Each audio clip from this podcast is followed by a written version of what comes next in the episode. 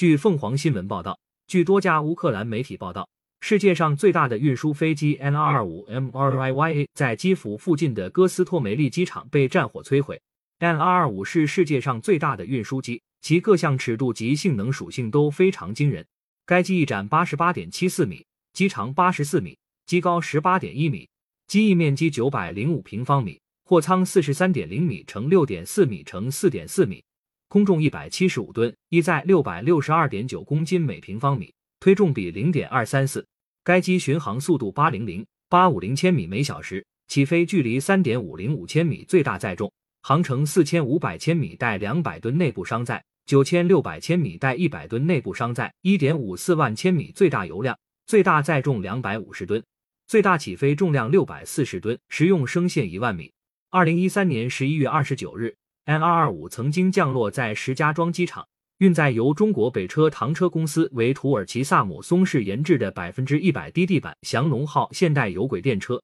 起运飞往万里之遥，连接亚欧大陆的土耳其，这也是我国轨道机车首次航空出口。感谢收听羊城晚报广东头条，更多新闻资讯，请关注羊城派。